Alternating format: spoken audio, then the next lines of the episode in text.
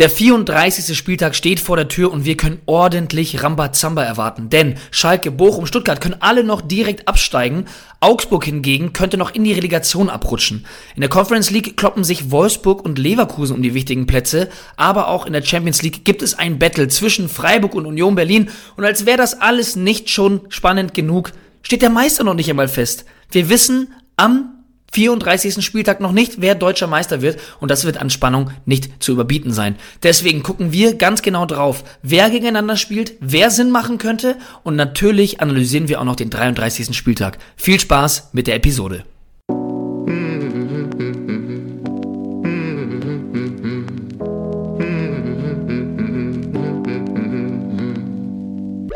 Spieltagssieger Besieger, der Kickbase Podcast für die erste Fußball-Bundesliga. Mit deinen Hosts Bench und Titti. Powered by Tipico. Das Original. Hallo und herzlich willkommen zu einer neuen Episode Spieltagssieger Besieger. Und ihr wisst schon immer, wenn ihr meine süße Stimme im Intro hört oder auch jetzt, dass es nur eine Sache geben kann. Und zwar unser lieber Janni ist heute nicht da. Im wohlverdienten Pod äh, Podcast sage ich schon. Im Urlaub. Im Urlaub ist er, dafür im Podcast mein geschätzter Kollege Bench. Hello. Hello Titi, hello alle da draußen. Und äh, als ich mir gerade dein Intro anhören durfte, bin ich schon wieder richtig shaky hier geworden, was den letzten Spieltag angeht. Man redet immer so von Saisonfinale und es geht um alles. Und dieses Jahr hast du wirklich mal, also gefühlt die Hälfte der Vereine in der Liga zittert noch oder kämpft noch um irgendwelche Qualifikationsplätze. Es ist wirklich geil, wie lange nicht mehr. Ja, und dann vor allem halt noch alle Spiele zur gleichen Zeit am Samstag. Also das ist schon immer ein Highlight, sowieso. Jetzt mit dem Kickbase-Aspekt, ah, auch noch Wahnsinn, finde ich. Ja, es ist, es ist krank. Also letzter Spieltag, alles gleichzeitig. Perfekte Gelegenheit, um dann auch nochmal wirklich sich mit der Kickbase-Runde irgendwie zusammenzusetzen und da ähm, nicht auf irgendwelche Ergebnisse warten zu müssen oder irgendwer legt vor, zieht nach oder oder oder. Letzter Spieltag auf die Sekunde geht's bei allen parallel um alles. Es ist es gibt mir sehr viel, aber wo du, wo du gerade gesagt hast, so alles, alle Spiele parallel an dem Samstag, ist mir wieder der Gedanke gekommen, den ich zuletzt mal hatte. Und da, ich weiß nicht, ob du da mehr weißt als ich oder dir mehr denken kannst, aber woher kommt das, wenn nicht einfach nur für die TV-Gelder und so, dass der 33. Spieltag nicht mehr parallel läuft? Genau weiß ich es nicht. Ich habe am Freitag im Stream hat aber allerdings jemand reingeschrieben in den Chat, dass es an der äh, TV, an den TV-Rechten ja, liegt, tatsächlich. Ja, ja. Wahnsinn. Brauchen wir, glaube ich, nicht weiter kommentieren dann, ne? Nee, glaube ich auch nicht. Nee. Okay. Wie, wie lief denn dein Spieltag? Abgesehen davon, dass du gestern Abend Freudensprünge gemacht hast, als Dortmund 3-0 gewonnen hat. Also, ich, mein Spieltag in, in meiner privaten Liga lief auf jeden Fall sehr, sehr ordentlich. Ich hatte Endo, da habe ich mich gestern gefreut. Ich bin mit Süle und Malen gestern nochmal ein, ein gutes Stück vorgerutscht, habe mir den Spieltag geholt mit 1250 ungefähr. Bellingham zwar äh, stell, gestellt noch mit Risiko, Masraoui gestellt, das war nicht so, ja. nicht so erfolgs... Äh, ja, versprechend ist der falsche, der falsche Begriff, aber du weißt, was ich meine. Ähm, aber ja, lief am Ende des Tages gut. Das Ding ist auch äh, durch, glaube ich, in der privaten Liga. Also da sollte ich es mir holen. Office League, ja, ähm, muss ich ehrlich sagen, da schaue ich nur noch so ja, aus dem, aus dem Augenwinkel mal rüber, weil da läuft es nicht weiterhin. Ähm, da hatte ich ja so diesen, diesen Wolfsburg-Stack das ganze Jahr. Ähm, ist jetzt aber auch nicht weiter tragisch, weil ich hänge nicht wie du ganz unten drin, ne? Ja, danke dafür. Schön, dass du da bist. Ähm, ja, ich muss da aber auch sagen, ich weiß, Schande über mein Haut, aber das wurde dann auch komplett vernachlässigt.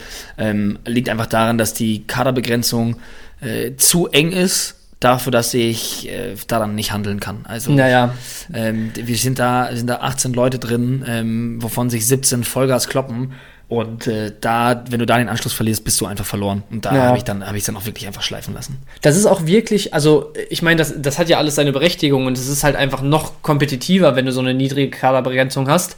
Aber wenn du mal wirklich umkrempeln willst, das packst du ja einfach auch nicht in einer Woche. Genau, ne? das ist es. Also ohne, dass du mal irgendwie ein, zwei Wochen dir ein bisschen äh, Pölzerchen holst und vielleicht ein, zwei, äh, sagen wir mal, ein, zwei 500 Kala spielst und dann so im Hintergrund langsam umbaust. Es funktioniert einfach nicht, wenn du fünf, sechs Positionen verändern willst, dass du von Spieltag zu Spieltag wieder ready bist bei 18 Mann, weil so viel ist einfach nicht verfügbar. Also das ist, ja, das ist, glaube ich, echt eine Wissenschaft für sich, wenn man es da schafft, ähm, hinterzukommen, wie man in so einer Liga dann den, den Kader nochmal umstrukturieren will.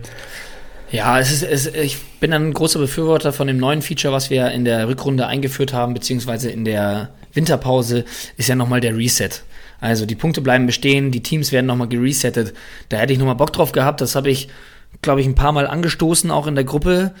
Da kam dann nichts und dann irgendwie ging es wieder weiter und dann meinte Anatol zu mir, warum haben wir diesen Reset eigentlich nicht gemacht? Und ich dachte mir, das gibt's nicht. Da Ja. bin ich was ausgeflippt. Ja, ich höre nur Ausreden meinerseits, ähm, sind's auch. Es ist nicht zu entschuldigen, aber ja, es war dann einfach zu krass, als ich dann zu Beginn noch keine Spieler bekommen habe, weil die Overpays einfach völlig, völlig äh, irrational waren. Naja. Ähm, und man dann keine Spieler mehr bekommt. Und dann hat sich ein Kunku verletzt, den ich dann natürlich auch nicht abgebe, weil ich genau weiß, ich werde ihn nie wieder bekommen und schleppt ihn dann halt wochenlang mit. Ja, das ist dann ärgerlich, aber mein Gott, ist jetzt auch nicht so schlimm. Bezeichnend für die Overpays war natürlich mein äh, Daily Blind-Transfer im Winter, ne? wo man dachte, es Oh kommt ja. eh nichts mehr auf den Markt. ich ich habe gerade versucht, nochmal mich daran zu erinnern. Ich weiß nicht mehr ganz, wie die Summe aussah, aber ich glaube, das ging irgendwo Richtung die 50, 60, 70 Millionen, die ich für den gezahlt habe. Dafür, dass ich ihn dann irgendwann Mitte der Rückrunde, ich glaube, für drei Millionen wieder an den Markt abgegeben habe. Wahnsinn. Also, ja, da ging es drunter und drüber. Ähm, Janni ist vorne weg. Wenn er es hört aus dem Urlaub, dann Glückwunsch an der Stelle auf jeden Fall. Nächstes Jahr werden da ähm, andere Seiten aufgefahren. Okay. Okay. Ja, also bei Blind auch generell abgefahren, ne, dass, dass der so gar keine Rolle gespielt hat. Also das hätte ich nicht erwartet. Ja, ich auch nicht, aber wobei ich sagen muss, nach diesem, ich glaube, war das das Gladbach-Spiel, wo er dann nochmal ran durfte und Bayern sich Ja. wirklich so dämlich angestellt hat, in Anführungsstrichen, ähm, da war dann halt wirklich klar, dass da nichts mehr kommt. Ne? Also hat dann auch einfach in allen Argumentationen und so überhaupt keine Rolle mehr gespielt. Ich weiß nicht, wann ich das letzte Mal den Namen blind aus dem Mund einer, eines Bayern-Verantwortlichen gehört habe. Also ich glaube, Ich hab der, den Gefühl, ich den, der wurde nicht einfach der- vergessen. Ich sehe den auch nicht auf der Bank sitzen, ich sehe ihn nicht auf Trainingsbildern. Ich weiß Nee. eigentlich gar nicht, ist der überhaupt in München? Ich weiß nicht. so ganz. Äh, keine Ahnung. Ich Naja. bin gespannt, wo er nächstes Jahr hingeht. Wahrscheinlich dann wieder zurück nach Holland und auf einmal äh, spielt er wieder einen soliden Stiefel in der Champions League. Aber Natürlich. ja, abwarten. Naja, das, ich glaube, er, ist, er wird auf jeden Fall kein, keine Option für den 34. Spieltag sein, über die wir, äh, über die Option wir natürlich heute auf jeden Fall reden möchten. Denn es gibt natürlich auch die Möglichkeit, Spieler zu kaufen, jetzt noch unter der Woche, die vielleicht am Wochenende auflaufen könnten und punkten. Bedeutet also, wir schauen uns den 33. Spieltag an, wir haben es gerade schon erwähnt. Was ist eigentlich bei den Bayern los? Da werden wir später im Hauptteil drüber eingehen, äh, drauf eingehen. Dortmund auf der 1. Bench, jetzt noch mal ganz kurz, da müssen wir jetzt noch mal ganz kurz, gleich noch mal einmal kurz drauf eingehen, weil du als Dortmund-Fan musst da mal kurz einen, ja, einen Einblick in deinen Kopf geben. Dann Hertha Abstieg besiegelt. Tut weh, wenn man Prince sieht, ne? Boateng. oh. Und ansonsten wieder gute Performances auch im Tabellenkeller. Das ist immer echt so ein, so ein Wunder nicht, aber es ist immer so überraschend am Ende, de, an de, am Ende der Saison, dass dann nochmal Kräfte entwickelt werden. Das werden wir uns alles nochmal genauer anschauen, wenn wir dann später zum Hauptteil unserer Episode kommen. Aber jetzt noch einmal kurz Dortmund auf der 1. Erzähl Ja, es mal. ist, es ist, es ist geil einfach. Ne? Also ich war, ich war am Wochenende mit der Family unterwegs, habe ehrlich gesagt nicht so viel dann live gesehen, habe mir dann relativ hinterher nochmal, oder alles mittlerweile hinterher nochmal angeguckt, äh, angeguckt natürlich. Hab dann Samstagabend natürlich, du sagst es, was war los bei den Bayern? Das, da führte natürlich kein Weg dran vorbei, ne? Habe ich mich da hingehockt irgendwie mit dem Tablet und äh, mir das reingezogen. Und war dann aber Samstagabend wirklich die ganze Zeit noch Titi, wir hatten kurz geschrieben, so, ey, das, es wäre der Klassiker einfach, wenn Dortmund das morgen dann liegen lässt, ne? Und Augsburg sowieso. Wir hatten ja letzte Woche auch in unserem, in unserem Reel oder beziehungsweise in unserem YouTube-Short da ähm, auch äh, Bezug drauf genommen auf die Statistiken, dass Augsburg, glaube ich, ähm, in den letzten 14 Spielen nicht einmal ohne Tor gegen Dortmund geblieben ist. Ähm, insgesamt nur einmal nicht beide getroffen haben. Das waren 2-0 für Augsburg. Also es war echt prädestiniert dafür, dass das so ein Stolpersteinchen wird. Am Ende des Tages, erste Halbzeit fand ich, sah sehr gut aus bei Dortmund. Da hatte ich, also da war ich natürlich angespannt dann gestern, habe ich auch einfach ganz alleine hier wirklich zu Hause vom Sofa geguckt, da wollte ich niemanden dabei haben. Ähm, da sah es so vom Spiel her ganz gut aus und ich dachte, okay, ist eine Frage der Zeit. Als du dann einzeln in Führung gegangen bist und in Überzahl auf einmal wieder das Spiel so anfängst abzugeben und Augsburg irgendwie drei, viermal vor der Bude auftaucht, dachte ich mir wirklich nur so, wie kann das sein, dass du eine Mannschaft in einer Halbzeit so dominierst, so offensichtlich einfach so eine riesen Gap da ist, was einfach die spielerische Klasse angeht und du dann trotzdem zum zigsten Mal in dieser Saison es nicht hinbekommst, einfach mal Ball und Gegner zu kontrollieren, wenn du sogar mit einem Mann mehr auf dem Ja. Platz stehst. Also da, da hatte ich wirklich einen Puls von 140 durchgehend gefühlt. Ja gut, und dann, als, als das 2-0 gefallen ist, äh, war ich dann ein bisschen ruhiger. Am Ende des Tages dann einfach nur glücklich und jetzt äh, sehe ich das Ding aber auch noch nicht so geritzt wie irgendwie gefühlt ganz Fußballdeutschland. Natürlich wird das so medial jetzt auch alles gepusht und natürlich sieht es auch so stats-driven danach an. Dortmund, ich glaube, 14 von 16 Heimspielen dieses Jahr gewonnen. Äh, Mainz jetzt vier Spiele in Folge verloren, irgendwie zig Gegentore auch kassiert in der Zeit. Grundsätzlich sollte man das schon ziehen zu Hause, aber äh, ja, Muss so ganz darauf einlassen, so ganz darauf einlassen, irgendwie, ähm, wann man dann nach Dortmund fährt, um über die Straßen zu ziehen und äh, ja, die Meisterschaft zu feiern. So ganz darauf einlassen will ich mich noch nicht. Das verstehe ich. Das ja. verstehe ich. Ist auch gut so. Ich ja, glaube ja ans Fußballkarma auf jeden Fall. Ja, ja. Wir gehen gleich rein in die Kategorien. Davor möchte ich euch aber noch zwei Schmankerl ähm, ähm, noch da lassen. Denn zum einen, ich glaube, wir haben es letzte Woche auch schon erwähnt, für die, die es nicht mitbekommen haben, ihr könnt die Beta-Version testen. Also Kickbase wird einen neuen Anstrich, ein neues Antlitz bekommen. Und das könnt ihr schon mal auschecken, indem ihr einfach oben auf euren Liganamen tippt. Und dann gibt's unten Liga oder Challenge hinzufügen. Und dann macht ihr eine neue, äh, also könnt ihr eine neue Liga aufmachen oder beitreten. Wenn ihr auf Beitreten geht, werden ähm, Ligen angezeigt, die auch Beta-Ligen sind. Da könnt ihr ruhig rein. Ähm, das ist äh, überhaupt kein Act. Ich meine, da passiert ja nichts. Ihr sollt es euch einfach nur mal anschauen ähm, und euch mal so ein bisschen das Interface angucken. Wichtig dabei ist, es ist keine finale Version. Ja, das ist ja, ist ja klar bei einer Beta. Und ähm, ja, da werden noch Features kommen. Aber da habt ihr schon mal den ersten Blick rein und äh, da wünschen wir euch ganz viel Spaß. Gebt uns da bitte euer Feedback. Es gibt zum einen Feedback-Button, wenn der aber nicht auftauchen sollte, an feedback at kickbase.com. Und so sieht's aus. Das zweite Schmankerl ist der Podcast.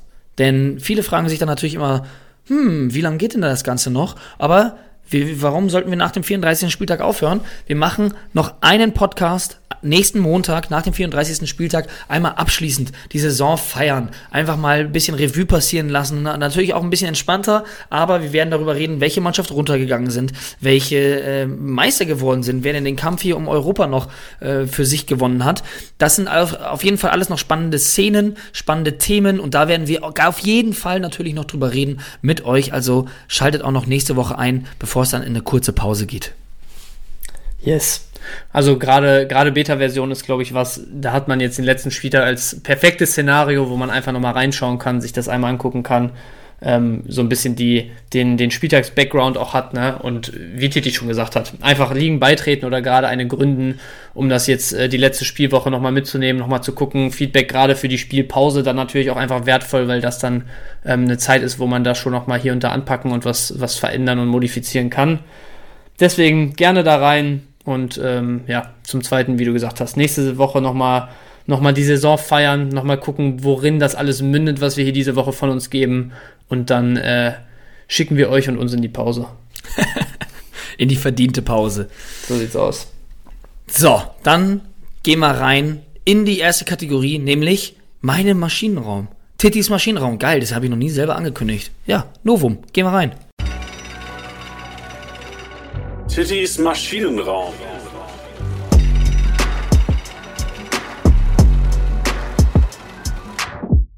Hallo und herzlich willkommen zum 33. Maschinenraum. Und ich habe ein paar schöne Dinge mitgebracht. Benjamin, ich glaube, da gibt es auch welche, die werden dich besonders freuen, weil ich glaube, dass du da ähnlich tickst. Und auf der 1 kann es nur eine Person geben. Es kann nur eine Person geben in der emotionalen Aufarbeitung des 33. Spieltags. Und das ist Nils Petersen. Mit seinem letzten Heimspiel für den SC Freiburg mit einer Kiste, fast sogar noch mit einem Doppelpack, ähm, der dann aber zurückgenommen wurde. Und dass der dann einfach diese Kiste macht, das ist doch wirklich der Wahnsinn, oder? Ja, es ist, es ist geisteskrank. Ich habe auch, also das habe ich nicht live gesehen. Ich habe es mir dann ähm, im Ticker hinter angeguckt und die, und die Highlights nochmal in der längeren Version. Aber da dachte ich mir auch, als er dann reingekommen ist, beziehungsweise ich wusste ja auch dann schon, dass er netzen wird. Ne? Gab es ja in allen, über alle möglichen Portale dann die Pushes auf einmal.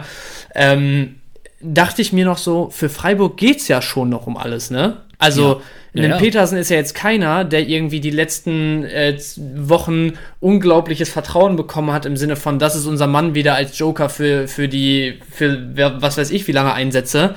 Und dass der jetzt wirklich so in seinem letzten Spiel da nochmal die Bühne kriegt und dann wirklich auch einfach zur richtigen Zeit äh, wie eh und je am richtigen Ort steht, das Ding da einschiebt, dann den zweiten eigentlich noch hinterher, war dann ein bisschen bitter mit dem Ding im Mittelfeld. Das hat ja nicht mal was damit zu tun, dass er äh, irgendwie aus dem Abseits kam oder weiß der Geier ja. was. War dann ärgerlich, aber also wäre bei mir auch auf jeden Fall die Eins gewesen, führt kein Weg dran vorbei. Sehr schön. Ja, also emotionale Szenen da, äh, einfach traumhaft, wie das abgelaufen ist. Also ich bin, ich bin ausgeflippt vom Fernseher. Ja. Dann haben wir noch eine Partie, nämlich Leverkusen gegen Gladbach. Und da habe ich zwei Punkte. Nämlich zum einen den Assist von Hinkapia auf Adli. Hast du den Ball gesehen?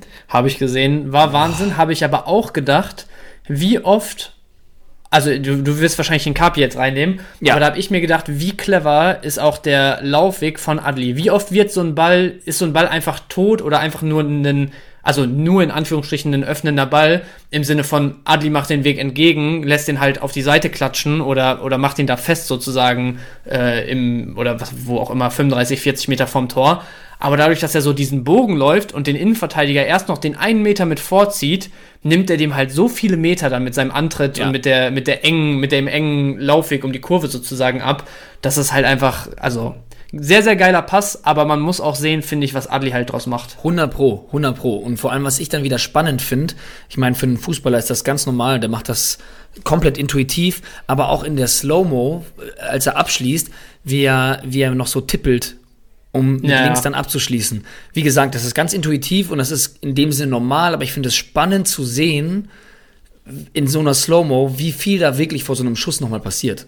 Ja, weißt du, ja, was ich meine? Also die, wie, die, wie viel da auch im Bewegungsapparat stimmen muss bei so einem genau. in Anführungsstrichen einfachen, flachen Ball durch die Hosenträger so. Ja. Ganz genau, ganz genau. Ja, ja geil zu sehen. Ähm, aus, dem, aus dem gleichen Spiel habe ich Lars Stindl, der jetzt vom fünf, zum fünften Mal von der Bank aus trifft was ich so geil finde. Also ich erinnere mich natürlich noch an die, an die Hamburg-Geschichte, als, als Stendel dich vor der Elbe gerettet hat.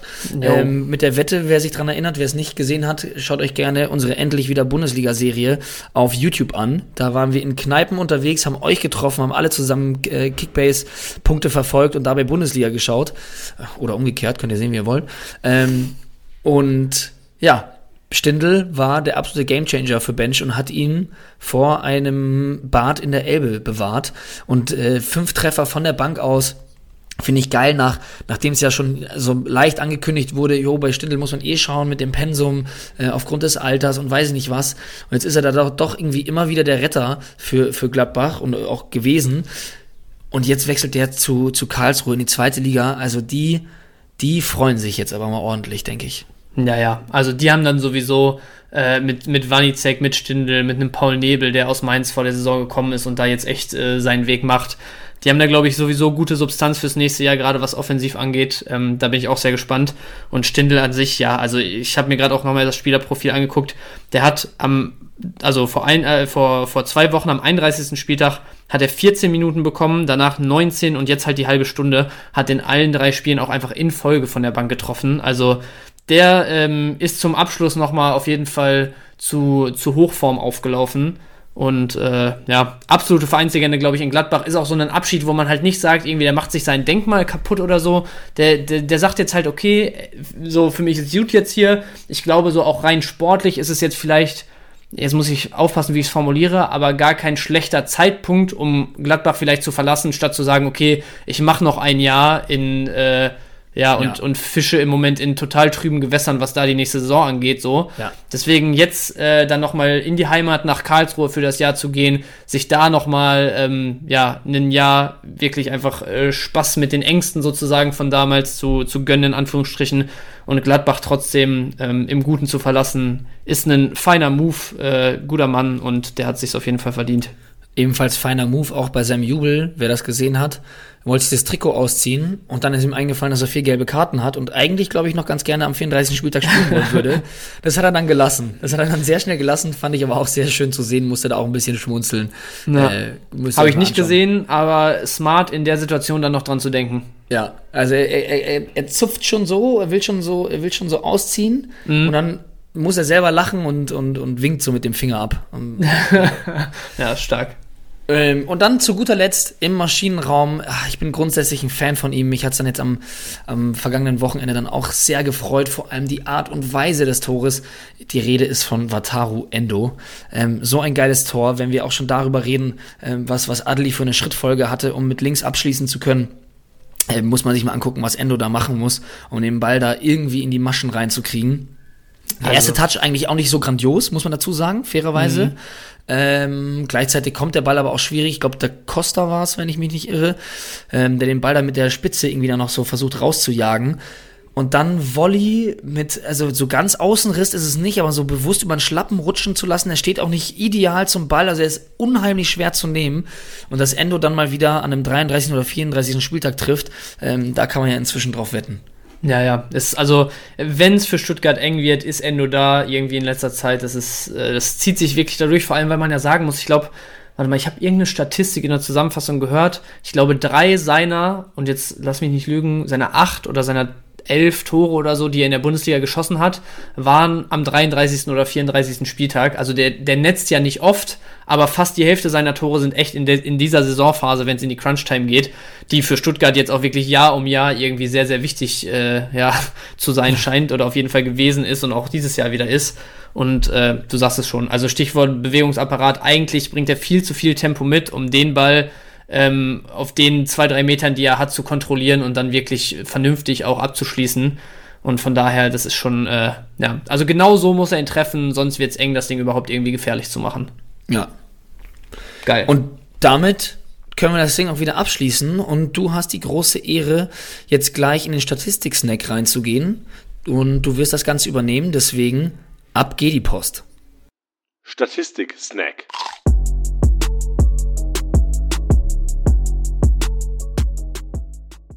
So, ab geht die Post ähm, ist ein ganz gutes Stichwort. Wir starten in den Statistik-Snack rein ähm, mit unserem Abwehrboss diese Woche. Und äh, wie gesagt, Stichwort ab geht die Post äh, auf der 1. Ähm, ich hoffe, du hast es noch nicht gesehen, Titi. Ich hab Ist nichts ein gesehen. Spieler, sehr gut, ist ein Spieler, wo ich, also da ging es auf jeden Fall einmal, ging die Post sehr gut ab, wo er dann auch selber trifft am Ende. Ich möchte gleich ein paar Guesses von dir hören. Aber das ist vor allem ein Spieler, wo ich am Wochenende ähm, wirklich dachte, der ist überall auf dem Platz. Also wirklich so klassischer Lückenstopfer. Ab geht die Post ist dann eher so auf sein, auf sein Tor gemünzt, wie der Angriff lief. Hast du eine Ahnung, wer der Abwehrboss diese Woche sein könnte? Der Abwehrboss. Ich überlege jetzt gerade, ob hinten jemand abgeräumt Es ist kein, es ist kein Verteidiger. Es ist kein Verteidiger. Es ist kein Verteidiger. Äh, das finde ich ja immer geil. Ja gut, dann Ja, muss ja. es ja muss es ja ein Sechser gewesen sein, klar. Mhm. Ähm, ich überlege jetzt gerade. Ich, ich hätte jetzt. Ah, lass ich mal gucken. Ich schaue jetzt gerade noch mal auf den Spieltag. Ja. Boah. Ich hätte jetzt fast überlegt, vielleicht, also ich hatte das Gefühl, dass Stuttgart eben auch so viel körperlich gemacht hat. Endo habe ich da jetzt nicht so gesehen, deswegen Abwehrboss Nee. würde mich wundern. Hat Karasor von Beginn an gespielt? Hat er, aber hat jetzt keins seiner sehr guten Spiele ehrlich gesagt gemacht. Also vielleicht noch als kleine Hilfe, ähm, es war auf jeden Fall auch eine, eine Leistung, wo ich gesagt habe, das passt wie Arsch auf Eimer dazu, ähm, wie bei ihm die Vertragssituation bezüglich nächstem Jahr auch aussieht. Oh, und du hast gesagt Tor gemacht, ne? Ja, ja. Leimer?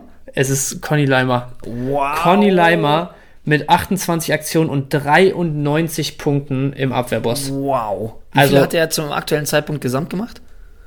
Ähm, wie, achso, wie viel er Stand jetzt äh, an, an dem Spieltag gemacht hat? 260 mit einem Tor. Wow. Also wirklich Wahnsinns-Performance. Ist eigentlich so ein klassischer Spieler, wo man sagt, ey, gerade in den, in den engen Spielen ist das dann eigentlich wirklich dieser, dieser klassische Abräumer, nicht viel mit dem Ball. Ähm, nicht so der, der, der, der den Ball dann viel trägt oder hat er meistens dann so seinen, seinen Gegenpart äh, neben ihm im Zentrum, der das übernimmt. Deswegen lässt man da an der Stelle eigentlich oft die Finger von ihm. Und wenn ich zurückdenke, erinnerst du dich an das Spiel gegen Dortmund, wo der zwei Buden macht? Ja.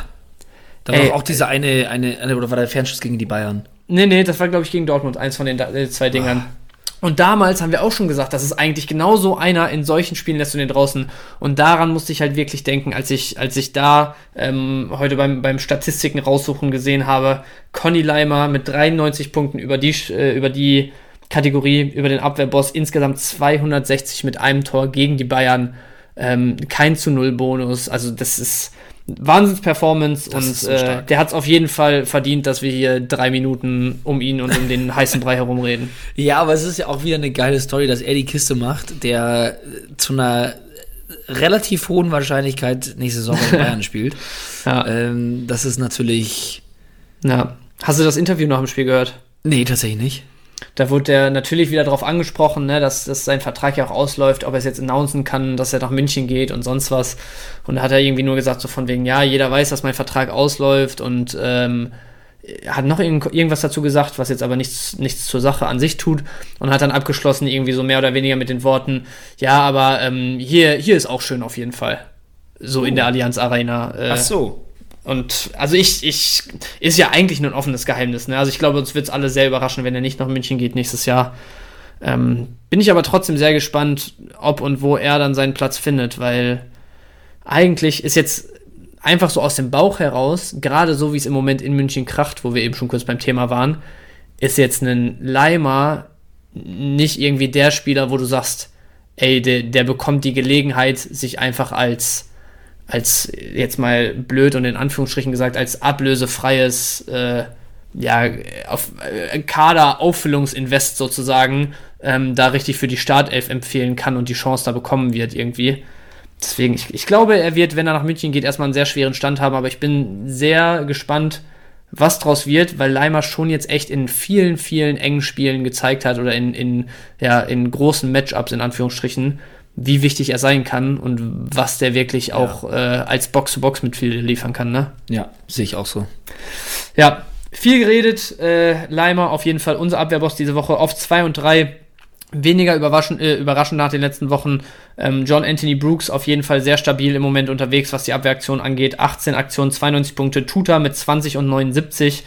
Und dann würde ich auch weitergehen zum Dribbleboss oder zum, zum Dribbelkönig. Verquatscht an der Stelle.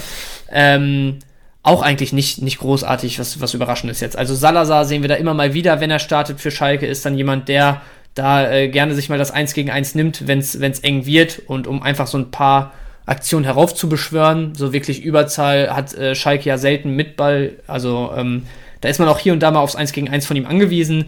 Bebu wieder in vorderster Reihe agiert, ebenfalls vier Aktionen, genauso wie Ejuke, ähm, wie Cancelo. Cancelo übrigens trotz der Bayern-Niederlage, gerade in der ersten Halbzeit, was der mit der Leipziger Hintermannschaft veranstaltet hat, war geisteskrank. Ja, Also, was der für ein 1 gegen 1 hat, von der Position kommt, ja. ja, das ist, ich denke mir halt, der ist, der ist so gut im 1 gegen 1. Ja. Das ist so, ich, ich glaube, ich hatte das letztens auch schon mal gesagt, dass wenn du einen Spieler wie beispielsweise Neymar hast, der ja. für mich der womöglich beste 1 gegen 1 Spieler ist, den mhm. man sich vorstellen kann. Also klar hatte man damals noch einen Ronaldinho und ähnliches, aber ich glaube, ich würde behaupten, dass Neymar der beste 1 gegen 1 Spieler ever ist.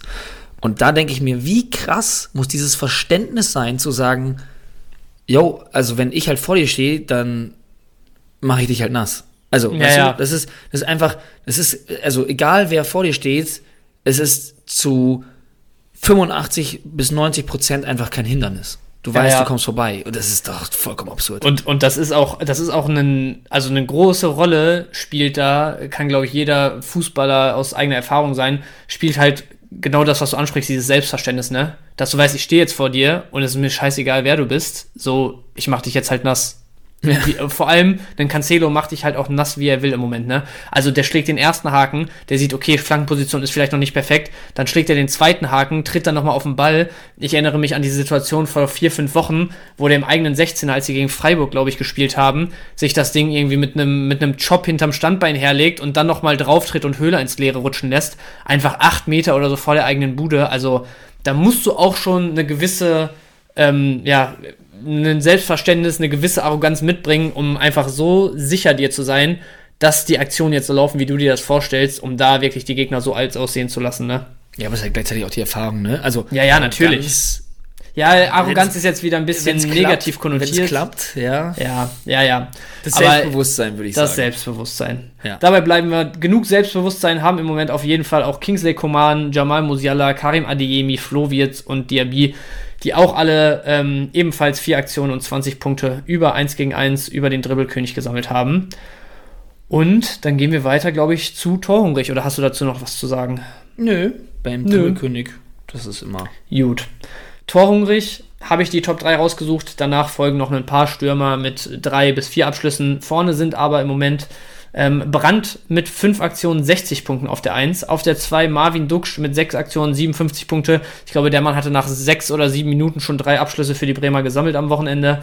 Und auf der 3 Sebastian Aller. 5 Aktionen, 54 Punkte. Und wenn wir jetzt einen Aller hier schon in der Kategorie haben, möchte ich noch einmal kurz hervorheben, wie was für ein Wahnsinn es ist. Ich glaube, er hat es auch selber gestern nochmal irgendwie gepostet oder in seiner Story gehabt, dass ein Aller wenn man sich anschaut, wie es vor einem halben Jahr um ihn stand und um Dortmund und um alles drumherum, dass der jetzt in der Situation ist, ich glaube in den letzten drei Spielen, Moment, ich schaue mal einmal nach, in den letzten vier Spielen mit sieben Scorern und in der Tabellenkonstellation jetzt nach dem Spiel da zu stehen und sich feiern lassen zu können. Also das ist wirklich, wenn, wenn es so sein sollte, dass Dortmund nächste Woche das Ding holt, dann ist diese Aller-Story eine, die in 20 Jahren von den Fußballromantikern erzählt wird, wie diese Saison für einen Sebastian Aller lief, glaube ich. Auf jeden Fall. Also das ist wirklich der absolute Wahnsinn. Ja, geisteskrank. Gut, hier glaube ich auch bezeichnet, also Brand und Aller in den Top 3, ähm, wo wir eben schon beim Thema Dortmund waren. Erste Halbzeit, glaube ich, mit 16 oder 17 Abschlüssen in die Pause gegangen. Also da war das Übergewicht auf jeden Fall da. Ähm, spielerisch war Dortmund gerade in der ersten Halbzeit schon deutlich überlegen, deswegen keine Überraschung eigentlich. Und auch wenn wir weiter zum Flankengott gehen, darf einer nicht fehlen. Eigentlich brauche ich dich ja jetzt gar nicht, braucht man nicht lange um den heißen Brei herumreden. Wenn Guerrero auf der 8 ran darf, dann liefert er immer. Ja. Und jetzt am Wochenende, er hatte keine direkte Torbeteiligung, geht da mit 8 Punkten Minutenbonus, also ich glaube, er ist, glaube ich, so nach 82 oder so runtergegangen ähm, mit über 200 Punkten aus dem Spiel. Nach seiner Auswechslung fielen noch zwei Tore, also die Punkte können wir auch noch nicht mal draufrechnen. Guerrero wieder absoluter Fädenzieher da im Mittelfeld. Auch gerade in dieser, in dieser Phase, wo man dann so ein bisschen das Spiel abgegeben hat, schon noch derjenige gewesen, der so, der einfach mal eine Kette überspielt hat und das Ding nochmal heiß macht, auch auf Augsburger Seite. Also hier mit fünf Aktionen, äh, 15 Punkten an der Spitze im Flankengott, dahinter Salazar, Trimmel und Jonas Hofmann mit vier. Ähm, Guerrero brauchen wir, glaube ich, nicht mehr viel zu sagen, ne? Außer, dass äh, wir uns, glaube ich, beide sehr darüber freuen würden, wenn äh, die Umzugskartons vor Guerreros Haus, wie es scheinbar letzte Woche beobachtet wurde, ähm, vielleicht einfach in, in die neue Bude nach Dortmund verfrachtet werden. Ja, also da ist es für mich immer so dieses perfekte Beispiel. Ich bin eigentlich immer kein Fan von diesem, äh, von diesem Satz, aber ich fände es einfach schön, wenn er in der Bundesliga erhalten bleiben würde. Und das würde er eigentlich nur bei Dortmund oder Bayern. Aber äh, bei Bayern haben wir die, die gleiche, nee, da haben wir auch die gleiche Thematik, die wir vorher mit Leimer hatten. Also ich glaube, so, so klug ist er dann auch. Ähm, ja, natürlich würde ich es mir einfach wünschen, weil ich schaue ihm so gerne beim Fußballspielen zu. Es macht so viel Spaß. Ja, Gut, dann gehen wir weiter zur Lufthoheit. Behrens back-to-back an der 1, 14 gewonnene Kopfballduelle, 42 Punkte. Auf 2 und 3 dann äh, Philipp Hofmann und der Hertaner Innenverteidiger Rogel, Rogel, wie auch immer. Ähm, ich glaube, zeigt auch, ne, gerade wo, wo Hertha dann in Führung lag, eigentlich das Spiel mehrfach zumachen kann und dann aber nochmal so ein bisschen diese Drangphase der Bochumer läuft, wo Hofmann ein ums andere Mal da hoch gesucht wird. Ähm, wahrscheinlich waren es wirklich gefühlt 24 Kopfballduelle Rochel gegen Hofmann, aus denen diese 12 und 12 entstanden sind. Also Bochum ähm, mit Hofmann immer als klarem Zielspieler, Rochel auf der anderen Seite dann natürlich auch viele hohe Bälle klären können. Denke ich auch keine Überraschung, außer dass ein, oder auch das sehe ich nicht als Überraschung, aber das sollte man vielleicht nochmal hervorheben, was ein Behrens auch in seinem Alter, mit seinem Werdegang äh, bis vor ein paar Jahren noch für Sandhausen zweite Liga gespielt, ähm, was der für eine Entwicklung auch dieses Jahr in äh, Berlin genommen hat, wo er sich zum Stammspieler gemausert hat und mittlerweile eigentlich neben Becker gerade offensiv eine, eine absolut tragende Säule ist, ne? Bei einem Champions League-Aspiranten. Ja, also das ist, äh, was ich auch letztens bei der Sky-Übertragung auch schon meinte, das ist wirklich der Wahnsinn, dass man den eigentlich nie so wirklich auf dem Zettel hat und dann heißt Tor in Berlin und dann ist es irgendwie dann doch irgendwie immer der Behrens. Naja. Das ist schon, das ist schon abgefahren. Das ist so ein bisschen auch so diese Bülter-Story, äh, die mir dann natürlich sehr gut gefällt. Ja, ja, ja. Thema ich Werdegang. ich habe auch gerade mal geguckt, ähm, acht Tore hat er jetzt dieses Jahr gemacht. Eins, zwei, drei, vier, 5-6 seit dem 17. Spieltag. Also gerade Rückrunde hat er auf jeden Fall nochmal einen ordentlichen Schritt gemacht. Gut, wir gehen weiter zu den Keeperpunkten. Auf der 1 Kubek gegen Dortmund. Mehr als genug zu tun gehabt. Auf jeden Fall 185 Zähler mit 20 Aktionen gesammelt. Nur halb so viele Aktionen, aber auch ein bisschen bezeichnend dafür, dass dieses Spiel also dass, dass man da jetzt nicht davon sprechen kann, dass Leipzig irgendwie hinten raus einfach das Matchglück hatte. Sommer auf der 2 mit 10 Aktionen und 105 Punkten. Marvin Schwebe auf der 3 ebenfalls 10 Aktionen, 95 Punkte. Ähm, auch da, sag gerne noch was dazu, wenn du was zu sagen hast. Für mich jetzt nichts großartig Überraschendes. Nee, überraschend nicht, aber, also wer, wer, den, wer den Spieltag gesehen hat, aber ähm, die, die Leistung von Kubek da auf der 1, äh, das war, der war, also der hat mich zur Weißglut gebracht. Also Ja. Ich habe auch sehr auf dieses, dieses 1-0 der, der Dortmunder gehofft. Und es ist einfach nicht passiert. Und ich dachte mir, es gibt es nicht, dass der Kubek das Spiel seines Lebens macht. Ja. Also an dem lag es garantiert nicht an diesem Tag. Also was der gefischt hat, war wirklich, wirklich der Wahnsinn. Und was mich allerdings so ein bisschen wundert, ist, dass äh, Christensen nicht dabei war. Denn Stimmt. der hat auch wieder richtig, richtig stark gehalten. Also wenn, wenn, wenn Hertha, wenn der bei der Hertha bleibt in der zweiten Liga, ich weiß es nicht, ob es da jetzt schon, ähm, ja, schon, schon irgendwelche Statements gab, aber wenn sie den halten können, dann gehst du mit einem richtig, richtig, richtig starken Keeper in die zweite Liga. Ja, wo vor allem aber zuletzt ja, also man hat es jetzt schon ein, zwei Mal gelesen, dass Hertha sich seinerseits oder ihrerseits von Christensen trennen wollen, weil die irgendwie meinen, von wegen ist nicht auf der Höhe und keine Ahnung was, wo ich mir auch schon gedacht habe, gerade zu Beginn der Saison, wo er sich so mehr oder weniger die Eins da erarbeitet hatte, war es ja so das Thema, dass man gesagt hat, boah, endlich hat Hertha mal wieder einen Torwart, der sich traut mitzuspielen, der da wirklich auch mal eine spielerische Komponente reinbringt, der Entwicklungspotenzial mitbringt und und und. Und jetzt auf einmal, also ich, ich, der hatte seine schwachen Spiele zwischendurch und der hatte auch Phasen, wo er wirklich unsicher war.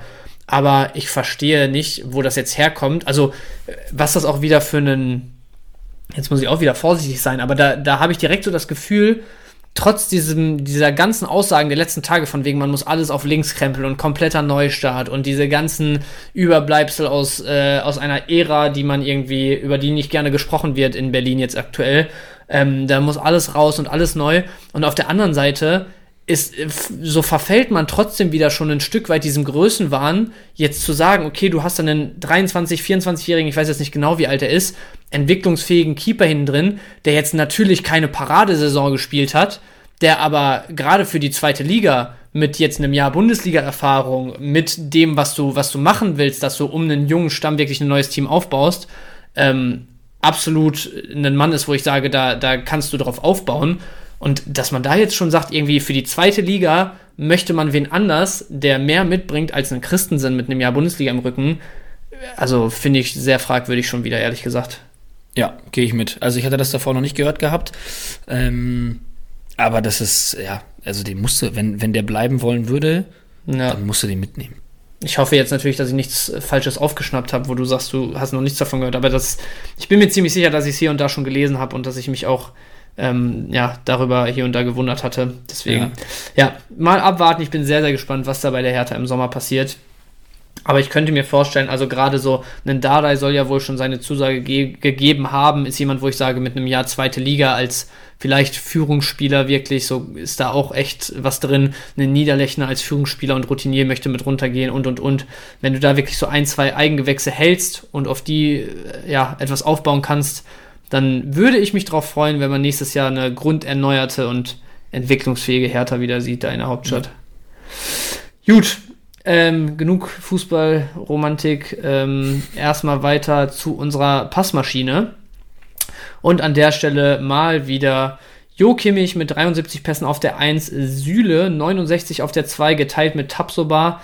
Ähm, dahinter Gila Vogi mit 67 Pässen und Demir bei mit 63 glaube ich, alles Spieler, die, also, ne, so wie die Spiele liefen und wenn man jetzt sagt, okay, Dortmund äh, bestimmt ein Spiel ganz klar und ist viel in der gegnerischen Hälfte unterwegs, vielleicht hätte man noch gedacht, dass es eher ein Hummels als ein Süle, aber keiner, der jetzt auf einmal vom Himmel fällt, wo du, wo du dich fragst, woher kommt das, genauso wie mit Tapsoba. Gilavogi spielt eine super Rolle im Moment in der Dreierkette in Wolfsburg. Darf man auch gespannt sein, was da passiert, nachdem er ja eigentlich schon ähm, so gut wie weg aus Wolfsburg war. Dem hier bei Kimmich braucht man, glaube ich, auch nicht viel zu sagen, oder? Nee, also ich würde am liebsten noch Tabsoba erwähnen, der mir unheimlich gut gefallen hat. Mhm. Ähm, auch da muss man sagen, es waren jetzt nicht nur Pässe, einfach nur äh, über die Mittellinie oder ja, äh, typische Alibi-Pässe, sondern der ist da auch jemand, der der riskante Dinger da vorne reinspielt in die Spitze, ähm, ja, ins letzte Drittel rein und das hat er wieder überragend gemacht. Ähm, hat mir richtig, richtig gut gefallen. Ja. Gehe ich komplett mit. Tabsoba sowieso jemand, wenn der wenn der und Leverkusen wirklich ein Jahr konstant auf hohem Niveau spielen und da vielleicht noch ein bisschen weiter oben unterwegs sind, ist das mit Sicherheit auch einer, der wieder mit den, mit den ganz Großen in Verbindung gebracht wird. Ja. Gut, und dann kommen wir zu unserer letzten K äh, Kategorie, Kreativzentrum. Auch da, wie sollte es anders sein? Guerrero auf der 1, 8, äh, 8 Aktionen, 70 Punkte. Ähm, geteilter zweiter Platz dann bei Keins und Richter jeweils 5 Aktionen, 45 Punkte. Ähm, auch nach den Spielverläufen nichts, nichts Großartiges, aber wenn wir das nicht sowieso schon oft, genug, oft genug betont ha haben, doch, passt, ähm, und das nächste Saison noch zum Thema werden sollte und äh, er dementsprechend in der Bundesliga bleibt, sollte es danach aussehen, dass ein Guerrero im Zentrum zum Zug kommt, muss man alle Register ziehen, um den in seiner Elf zu haben. Ja. Punkt. Punkt. Gut, und damit, ähm, ja, würde ich sagen, ähm, schließen wir den, den Keller mit dem Statistik-Snack wieder ab und machen weiter, Titi. Geil. Geil. War mal wieder sehr aufschlussreich. Und wir schauen uns jetzt den 33. Spieltag nochmal ein bisschen genauer an, was denn so alles passiert ist. Er war ja sehr ereignisreich. Und ähm, ich weiß nicht, hast du, warst du den Challenges präsent? Ich hatte, ich hatte nämlich eine sehr gute ähm, Challenge-Performance. Da habe ich mir einen kleinen, kleinen Spaß erlaubt, um ehrlich zu sein. Ja, bin ich gespannt. Erzähl gleich gerne mal. Ich war tatsächlich, also ich habe vom Wochenende aus Challenges nicht so viel zu berichten, weil ich da am Freitag ja bekanntlicherweise auch schon unterwegs war. Und gerade bei Challenges mache ich es meistens so, dass ich echt mir bis Freitag Zeit lasse, weil da immer noch mal so viel passiert, wer doch kurzfristig ausfällt, wo vielleicht Startelf-Garantien verteilt werden. Deswegen eher raus gewesen, mal ein Wochenende ein bisschen, bisschen Detox. Das ist ja, das ist ja auch vollkommen okay. Ich habe mir ähm, allerdings in einer Challenge, die hat, die hat Spaß gemacht. Da waren auch mehrere tausend Leute drin und zwar in der Subway Whatever You Want Challenge. Und ähm, wenn du da mal reinschaust, du hattest nämlich die Wahl beziehungsweise Du konntest zwischen allen Spielern auswählen. Du hattest ein Budget von knapp einer Milliarde, nämlich 999.999.999 und hattest keinerlei Restriktion. Und mhm. ich habe erstmal so ein bisschen gebastelt und dann schaust du ja auch so ein bisschen so, ah, wen, wen kann man denn da reinnehmen? Und dann muss man ja manchmal auch überlegen, so, naja, wenn du jetzt nur die, die Spieler mit dem besten Punkteschnitt der Saison nimmst, dann wirst du nicht Spieltagssieger. So, das ist einfach ja. so. Und dann habe ich mir gedacht, so, ja gut, wie kann ich es machen? Und dann habe ich mir den Spieltag angeschaut und dann habe ich es ganz emotional gemacht und dachte mir, es wäre auch ein bisschen lustig und habe die komplette Dortmund Startelf aufgestellt, die ich mhm. dann auch in dem Falle richtig predicted hatte. Und dann dachte ich mir, nee, ich kann nicht mit der Dortmund 11 gehen, weil es wird bestimmt auch jemand anderes gemacht haben. Und dann habe ich mir folgendes gesponnen. Und zwar habe ich Aller rausgenommen, um Paulsen reinzupacken, weil ich mir dachte, also das wäre die Love Story des Spieltags, wenn Dortmund fetzt, wenn Dortmund Augsburg richtig fetzt, dann muss ja Bayern am Tag davor verloren haben. Und das kann eigentlich nur nur romantisch sein, wenn auch Yusuf Paulsen trifft. Deswegen habe ich ihn reingepackt in der Hoffnung, dass er da irgendwie 100 Punkte oder sowas macht. Ja, hat aber gar nicht gespielt, hat null Punkte gemacht, aber ich bin trotzdem auf Platz 306 und tatsächlich hat die Challenge gewonnen Lukas Kossmann, der alle Dortmunder aufgestellt hat, nur Kubek ins Tor. Oh, wow. Wie geil ist das? Das, das ist auch sehr stark. Also ich habe gerade die ganze Zeit so gedacht, wenn deine, deine Story aufgegangen wäre, dann wäre das, also dann wäre das auf jeden Fall ein größeres Thema hier heute im Podcast geworden. Das kann ich euch aber versprechen. aber also so weit zu denken, zu sagen, ganze Dortmund Startelf, weil du davon ausgehst, dass Dortmund richtig, richtig Feuer fängt da in, in äh, Augsburg. Und dann zu sagen, ja, okay, dann, dann hat Kubek natürlich auch einiges zu tun und einfach darauf zu hoffen, dass da so ein Feuerwerk abgebrannt wird. Also ich glaube, da wurde jeder Torschuss der Dortmunder in der ersten Halbzeit frenetisch gefeiert auf dem Sofa. Ja, das sage ich dir. Ich Smart. Wirklich. Ja. Und wo wir, wo wir jetzt gerade dabei waren, du warst ja letzte Woche nicht am Start im, im, im Podcast, aber am Wochenende davor. Ähm, ich muss jetzt nämlich einmal mich, mich hier, ähm, muss, muss nämlich Janni Props geben, mhm. denn äh, ich habe, wir haben letzte Woche drüber geredet, ähm, was denn das, das Lieblingssub von jedem denn ist. Und ähm, ich habe mich heute äh, an Jannis Tipp bedient. Also ich hatte, ich hatte direkt vor der Aufnahme hatte ich ein, ein Meatless Teriyaki Sub. Ja, ähm, ist eine, ist eine, ja, ist eine, ist eine, ist eine mega Alternative zu Fleisch. Also ich bin kein, kein Vegetarier. Ich versuche das aber zu, so weit zu dosieren wie möglich. Mhm. Ähm, Also das, den Fleischkonsum, nicht das vegetarische Essen. ähm, und ja, es, es ist, ein, ist, ein, ist ein mega Ersatz. Und ich habe heute zum ersten Mal die Chipotle Southwest mit der Vegan Aioli getestet. Und das, ich muss sagen, ich gebe es ungern zu, ich gebe Janni echt ungern recht. Und ich bin mir sicher, er wird gerade zuhören äh, aus seinem Urlaub. Äh, Janni, das wird meine neue Bestellung. Das ist, war saugeil. Das ist stark.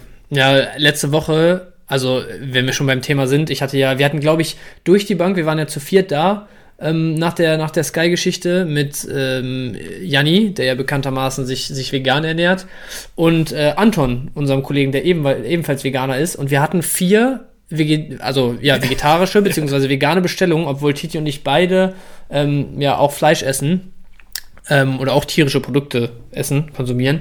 Ähm, und ich hatte da tatsächlich das erste Mal das Meatless Teriyaki. Ich habe sonst, meine Freundin ist ja auch Vegetarierin und äh, wenn es dann mal irgendwie zu Subway oder so geht, so dann, dann probiere ich auch immer gerne mal so Alternativen mit und ja. esse auch gerne hier zu Hause dann so Alternativen mit ihr. Da habe ich aber meistens dann so dieses, boah, jetzt muss, muss ich ganz kurz überlegen, ich glaube, es ist das Spicy Vegan Patty gibt's glaube ich noch. Das ja. hatte ich dann ein paar Mal gegessen und meine Freundin macht sich halt ganz oft einfach auch so ohne äh, ohne Alternative tatsächlich dann so einen ähm, ja Gemüsesub jetzt mal in Anführungsstrichen gesagt. Oh, ja. ähm, aber grundsätzlich was die Alternativen angeht, ist äh, Subway echt ganz ganz weit vorne. Also da habe ich auch letzte Woche, wo wir dann das äh, Teriyaki hatten, wo ich dann das erste Mal gegessen habe, das ist äh, wirklich nicht weit davon weg. Ich finde natürlich auch immer bei ähm, bei Chicken-Alternativen kommt generell die, die Alternative meistens auch einfach am nächsten ran, weil du diese Textur und so am ersten triffst, ja, weißt du? Also wenn du dann irgendwie Richtung, Richtung Schweinefleisch-Alternativen oder generell so, so, ähm, keine Ahnung, so Schweinegyros-Alternativen oder sowas gehst, da wird es dann manchmal ein bisschen schwieriger, aber ähm, gerade diese ganzen Chicken-Alternativen sind schon oft sehr, sehr gut und äh, da bediene ich mich auch gerne an den Alternativen bei Subway und ähm, ja, ich äh, muss aber auch sagen, Chipotle Southwest ist mein Go-To. Also da, da fuscht mir aber auch keiner rein. Das bleibt, das ist und bleibt die Chipotle Southwest. Gut, das, das wollte ich wissen. Also, wenn ihr Bock habt, ähm, die Challenge ist jetzt leider over. Vielleicht kommt da ja irgendwann noch mal eine, ähm, aber das Angebot von Subway könnt ihr natürlich weiterhin auschecken. So wie ich. Ihr hört ASMR. Ich habe mir noch einen Cookie bereitgelegt, den ich mir jetzt auch noch reinhauen werde. Ist auch da in dem Fall, liebe Grüße an Janni, ist auch der äh, Double Chocolate Vegan. Den habe ich auch noch nicht gegessen. Krank, ich auch nicht. Gerne berichten später. Genau, deswegen musst du jetzt die Überleitung machen zum 33. Spieltag, was wir daraus gelernt haben. Okay, dann ähm, 33. Spieltag. City hat es äh, eben schon mal kurz angerissen. Natürlich müssen wir kurz drüber sprechen, was war los bei den Bayern, was geht los bei den Bayern jetzt noch äh, ja, am, an der einzigen Chance am 34. Spieltag. Ähm, Dortmund spielerisch gerade erste Halbzeit absolut überzeugt. Auf der anderen Seite Hertha, das erste Team, wo, die, wo das Schicksal besiegelt ist. Äh, Hertha muss runter in Liga 2 und Titi, du hast es gesagt, und da möchte ich eigentlich zuerst mal hingehen gute Performances im Tabellenkeller. Letzte Woche Stuttgart, Spiel gedreht in Mainz, 4-1 gewonnen. Ähm, Moment, was hatten wir noch? Ich mache mir hier den Spieltag mal auf. Ähm, Hoffenheim zu Hause, das Ding eigentlich mehr oder weniger zugemacht. Theoretisch ist noch Relegation möglich, aber 4-2, vier Tore gegen ein so defensiv stabiles Union dieses Jahr. Ähm, wir haben Schalke, die wieder gepunktet haben, zu Hause gegen Frankfurt. Mit ein bisschen Spielglück wäre da sogar mehr drin gewesen. Und deswegen, lass uns mal kurz drüber reden. Wir haben letzte Woche schon einen Artikel ähm, auf der Base dazu verfasst. So generell so Heimvorteil und die Emotionen so im Saisonendspurt. Wenn es dann wirklich um alles, alles, alles für die, für die Teams im Keller geht. Ich habe, genauso wie du es eben gesagt hast, echt das Gefühl, da werden nochmal andere Kräfte freigesetzt, als wenn du immer noch so diese letzte Ausfahrt hast im Hinterkopf, weißt du? Also da geht es wirklich um alles und da musst du alles rausfeuern. Ja, vor allem, ich finde es halt immer spannend, weil ich mir dann immer denke, also es klar, diese, diese Leistungen, wenn man da über den Kampf kommt, so Stuttgart war jetzt für mich da auch ausschlaggebend, wie die das, wie die das Ding da geholt haben, äh, wie die gefightet haben. Ja. Äh, hat, äh, war einfach saugeil mit anzusehen. Aber ich frage mich halt auch so manchmal, Fußball ist halt auch nicht immer nur Wille. Ist ein großer Teil, meiner Meinung nach. Aber manchmal ist halt auch so die Frage, naja gut, du stehst halt auch da unten, weil du die Qualität oft nicht besitzt. Und ja, ja das finde ich dann immer spannend, dass dann auf einmal Fußball gespielt wird. So, natürlich können die alle kicken. Das sind Bundesliga-Profis. Da brauchen wir nicht drüber reden. Ja. Aber, dass dann aber, ja, keine Ahnung, ja, Hoffenheim jetzt das beste Beispiel. So, was, was war denn das jetzt am Wochenende? Was, was, was, wo kommt das jetzt auf einmal her? Ja. Ja, ich, ich finde es auch sehr schwierig, aber also wie du bin ich auch der Meinung, dass ein, ein großer Part äh, tatsächlich einfach der Wille, der Einsatz, die, die Bereitschaft ist so. Und wo wir dann jetzt nochmal so zur Ausgangsfrage zurückkommen könnten, welche Schlüsse kann man ziehen? Ich habe mir gerade hier mal den, den kommenden Spieltag aufgemacht. Und ich habe, also so ich persönlich würde daraus ziehen jetzt einfach, auch dann mit den, mit den Learnings aus dem letzten Jahr. Wie gesagt, wir hatten einen Artikel darüber geschrieben, auch letztes und vorletztes Jahr war es auffällig, dass tendenziell die abstiegsbedrohten Teams, gerade was den Heimvorteil angeht, da in die Richtung war das ein bisschen gemünzt, dass der nochmal auffällig ist in den letzten und in, in den sehr entscheidenden Spielen. Und wenn ich mir den, den nächsten Samstag angucke, Stuttgart zu Hause gegen Hoffenheim, eigentlich am Wochenende perfektes Szenario dafür gewesen, dass man diese Woche jetzt mit Stuttgart geht, oder? Also ja. Hoffenheim mehr oder weniger durch in meinen Augen, Stuttgart zu Hause, es werden Erinnerungen wach, letztes Jahr Endo, Nachspielzeit, Ecke, ja. Kopfball rein, zack, alle auf dem Platz, fertig aus. So, da gehe ich, da kann ich dir jetzt schon sagen, da gehe ich mit Stuttgart am Wochenende. Und ich glaube übrigens, übrigens, ich glaube ja? übrigens, ob, ob, obwohl du gerade pro Stuttgart geredet hast, wird jetzt jeder Stuttgart-Fan sauer, weil die auf den heißen Kohlen hocken, am ja, ja. halben Nervenzusammenbruch sind und du sagst, Jo, Enno, Kopfball, zack, Tor, alle auf dem Platz. ja, mal kurz. Ja, so. gut. äh, kleiner kleiner Wrap-up gewesen, aber ich glaube, ja. die, die VfBler da draußen wissen, wie es gemeint ist. Ja, auf jeden Fall. Ähm, und dann gucke ich weiter zum nächsten Spiel und das ist halt eins, was ich gerade vor diesem Hintergrund, den wir eben besprochen haben, sehr schwer finde. Und zwar Bochum zu Hause gegen Leverkusen. Wenn das der 25. Spieltag ist, wo Leverkusen gerade in Hochform sowieso ist, Bochum ja durchwachsen, jetzt auch nicht mehr die Heimmacht, die sie letztes Jahr teilweise waren, hätte ich gesagt, ey, 3-0 Leverkusen. So, ne? Ja, also äh, ja. klares Ding für mich. Ja. Aber jetzt vor dem Hintergrund, Bochum nochmal richtig was freigesetzt durch das späte 1-1 in Berlin, sich dadurch jetzt nochmal eine passable Ausgangssituation wirklich da verschafft. Jetzt zu Hause gegen den Leverkusen, was, also ja, auch für die, die müssen irgendwie noch, also was heißt, die müssen irgendwie, die müssen halt noch international sichern. Aber ich glaube, das wird ein ganz schön hartes Stück Arbeit für Leverkusen in Bochum, ähm, wenn ich mir vorstelle, wie es da scheppern wird Samstagnachmittag. Ja, äh, das ist, das ist, das finde ich auch enorm spannend. Ich möchte zu dem Matchup genauso wie aber auch zu Augsburg gegen Gladbach sagen. Ähm, da sind wir jetzt wieder beim 33. Spieltag. Bisschen kompliziert formuliert, aber ich hoffe, ihr konntet folgen. Nämlich ähm, Leverkusen gegen Gladbach. Am Ende steht dann 2-2, aber ich fand Leverkusen schon wirklich deutlich Viel besser. besser. Ja, ja, und das klar. ist, das ist am Ende äh, steht seit 2-2 aufgrund von zwei individuellen Patzern, äh, und zwar richtig dicken Patzern. Wahnsinnspatzer. Die mit dem Spiel nichts zu tun hatten. Und ja. deswegen würde ich Leverkusen jetzt auch nicht so schnell abschreiben, um ehrlich zu sein. Die wissen das auch. Und was du auch gesagt hast, man versucht da jetzt noch ähm, ähm, ja, einen europäischen Platz zu sichern. Dann kann ich mir vor allem vorstellen, Demi ist ja gesperrt, richtig? Bevor ich hier Demi bei fünfte Gelbe, glaube ich, ja. Und Hinkapie genau. rot.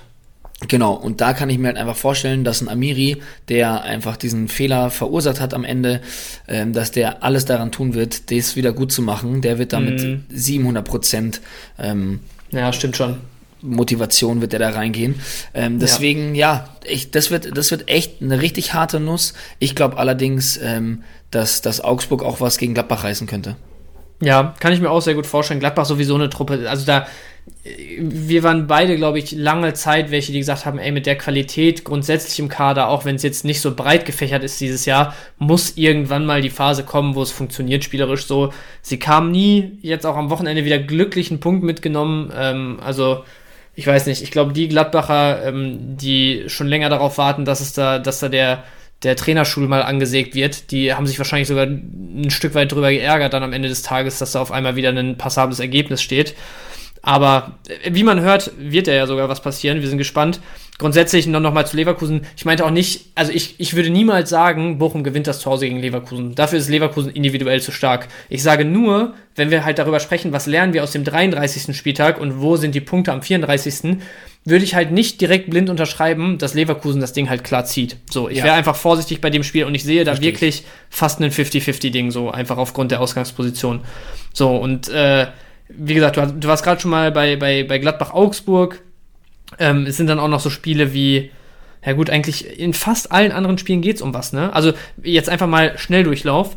Wir haben dann Wolfsburg-Hertha. Hertha abgestiegen. Ich kann mir sehr gut vorstellen, ehrlich gesagt, dass da ein Gangkampf wieder starten wird, dass vielleicht auch so jemand ja. wie einen Derry Sherhand und so jetzt nochmal ja. ihren Einsatz kriegen, dass ein Maser da sein, sein Debüt, ich weiß nicht, oder ich glaube, er hat schon mal ein paar Minuten bekommen, aber dass so die jungen Wilden, die vielleicht nächstes Jahr es richten sollen in Liga 2, dass die da mal Minuten oder sogar einen, einen Startelf-Einsatz bekommen, was in meinen Augen, ja klar, man kann wieder mit dem Argument kommen, die spielen jetzt frei auf und hin und her. Trotzdem glaube ich, auf der anderen Seite würde das den Wolfsburger natürlich zugutekommen können. So, da denke ich halt schon, für Wolfsburg geht es um was. Hertha ist, ist die Sache gegessen, das, das Ding ist over, da, da sehe ich Punkte in Wolfsburg. Ähm, Frankfurt, Freiburg, Frankfurt so gut wie raus. Ich glaube, eine ganz kleine theoretische Chance gibt es noch. Für Freiburg geht es um sehr, sehr viel. Würde ich einfach sozusagen anhand des Saisonverlaufes so ein bisschen die Tendenz bei Freiburg sehen. Gladbach-Augsburg haben wir thematisiert. Bayern wird in Köln alles reinwerfen. So, da, da können wir auch, glaube ich, auf jeden Fall wieder damit gehen. Die Rohpunkte werden kommen. Ähm, Union Bremen haben wir uns relativ früh heute schon ein paar interessante Stats äh, zu ausgeguckt. Ne? Also Union wenigste Tore daheim kassiert, elf Stück, glaube ich. Ähm, in 16 Heimspielen bis jetzt dieses Jahr keine einzige Niederlage. Das ist das einzige Bundesliga-Team, was noch nicht zu Hause verloren hat. Bremen, Rückrunde, äh, Rückrundentabelle Platz 17, nur zwei von den letzten elf Auswärtsspielen gewonnen. Also da muss man eigentlich anhand der Statistiken fast sagen, das könnte sehr, sehr gut ein zu Null zu Hause von Union werden, oder? Ja. Ja, also die Statistik, die hat mich ehrlich gesagt auch ein bisschen überrascht. Ja. Aber ja, Union hat es ja auch jetzt am vergangenen Wochenende wieder gezeigt, dass die den Statistiken ja. ja treu bleiben. Also zum einen, äh, zum einen ähm, Duki, der noch äh, wieder treffen konnte und auch das Behrens äh, im, in der Lufthoheit da auf der Eins steht. Ähm, ja. Also Eigentlich, das Tor haben wir nicht vorhergesagt, aber dass die Innenverteidiger ja, da gut punkten werden, war abzusehen. Ja eigentlich auch geil, so dieses, diese Unioner Spielanlage. Jetzt gar nicht mal so bezüglich vieler Rohpunkte und so und dass man da immer damit gehen kann, aber weil das so also das soll überhaupt nicht wertend klingen, aber weil diese Spielanlage so durchsichtig ist von denen, kann man halt wirklich sehr, sehr gut immer darauf gehen zu sagen, okay, ein Bären sammelt auf jeden Fall seine Punkte durch die Luft, die Innenverteidiger werden auf jeden Fall so und so äh, punkten gegen so, solche und solche Gegner. Ähm, du hast im Zentrum dann meistens nicht so viele Punkte, weil die einfach viel für das Stopfen und so zuständig sind und und und. Also eigentlich sogar dankbar, wenn man es so rumspinnt für viele Kickbase-Manager, was so die, die Einschätzung vom Punktepotenzial am Wochenende angeht. Und dann vielleicht die letzten zwei Spiele noch, also Dortmund Mainz, brauchen wir nicht viel dazu sagen, dass das aus Sicht der Statistiken auch ein ganz klares Ding eigentlich für Dortmund ist dieses Jahr auch mit der aktuellen Form der Mainzer.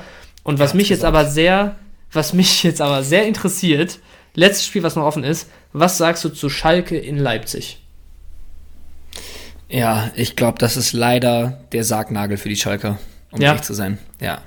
Ich, ich weiß nicht, ob es bei mir so ein, so ein Stück weit Wunschdenken ist, so, aber so die, die Mentalität, die Schalke die Rückrunde auf den Platz gebracht hat, und also meine Meinung, jetzt am Wochenende, wenn ein Schwolo da nicht unglücklich patzt und das Spiel so erstmal ein bisschen länger auf deiner Seite ist, dann entwickelst du da, glaube ich, auch eine, eine Kraft, aus der sehr, sehr gut ein Dreier am Ende des Tages werden kann. Und für Leipzig, die sind jetzt halt durch, ne? Also für die geht es jetzt nächste Woche um nichts mehr. Deswegen, ich, also, wie gesagt, ich weiß nicht, ob es ein Stück weit Wunschdenken ist, aber ich kann mir auch da vorstellen, dass das ähnlich wie ähm, für Leverkusen in Bochum wirklich eine enge Geschichte wird und dass wir vielleicht nächste Woche nochmal hier sitzen und sagen, ey, so im Keller hat es für ein, zwei Teams nicht gereicht, die am Ende nochmal eine wirklich ähm, respektable Leistung da aufs Grün gebracht haben. Aber ja, nüchtern betrachtet muss ich da äh, mit dir gehen, zu sagen, Leipzig qualitativ einfach, einfach zu stark wahrscheinlich. Genau, das ist es halt einfach. Das ist mein Gegenargument. Das ist ja das, was ich meinte. Wille, Kampf, Leidenschaft sind alles ähm, ja. wichtige Attribute, die du mitbringen musst. Aber ja. wenn, am Ende, wenn ich mir halt anschaue, wer da gegeneinander antreten wird, also allein wenn man da jetzt ein, Kunku, Soboslai, Olmo, auch ein Forsberg, der, der mir auch gut gefallen hat gegen die Bayern, ähm, auch mit der Art und Weise, wie er gespielt hat, also jetzt nicht, also mit der, mit der, mit der Einstellung, mit der er gespielt hat. Mhm. Ah, das hat mir enorm gut gefallen, wenn ich die, wenn ich alleine schon die Namen lese ähm, und mir dann vorstelle, dass da hinten Orban und Guardiol wahrscheinlich drin stehen werden. Boah, weiß ich nicht. Also. Ja, ist schon, schon heavy. Ja. Ja, viel, vielleicht muss ich mich von diesem Wunschtraum früher oder später verabschieden, weil, also, wenn es nicht nach der Rückrunde Schalke verdient hat, drin zu bleiben, wer dann, ne? Ja. Das muss man schon Auf jeden sagen. Fall, auf jeden Fall. Ja, gut, aber ähm, jetzt hast du eben gesagt, äh, oder meinte so schnippisch, er hat's gesagt, was, was glaubst du denn, wer wird Meister? Ich glaube, Dortmund macht's. Du glaubst, Dortmund macht's. Echt, ist Oh, ich, ich, mir stellen sich Aber- gerade hier alle Haare auf. Ja, also, also die Sache ist, ich fand so die, die Statements so, okay, jetzt, also jetzt können wir es uns nicht mehr nehmen lassen.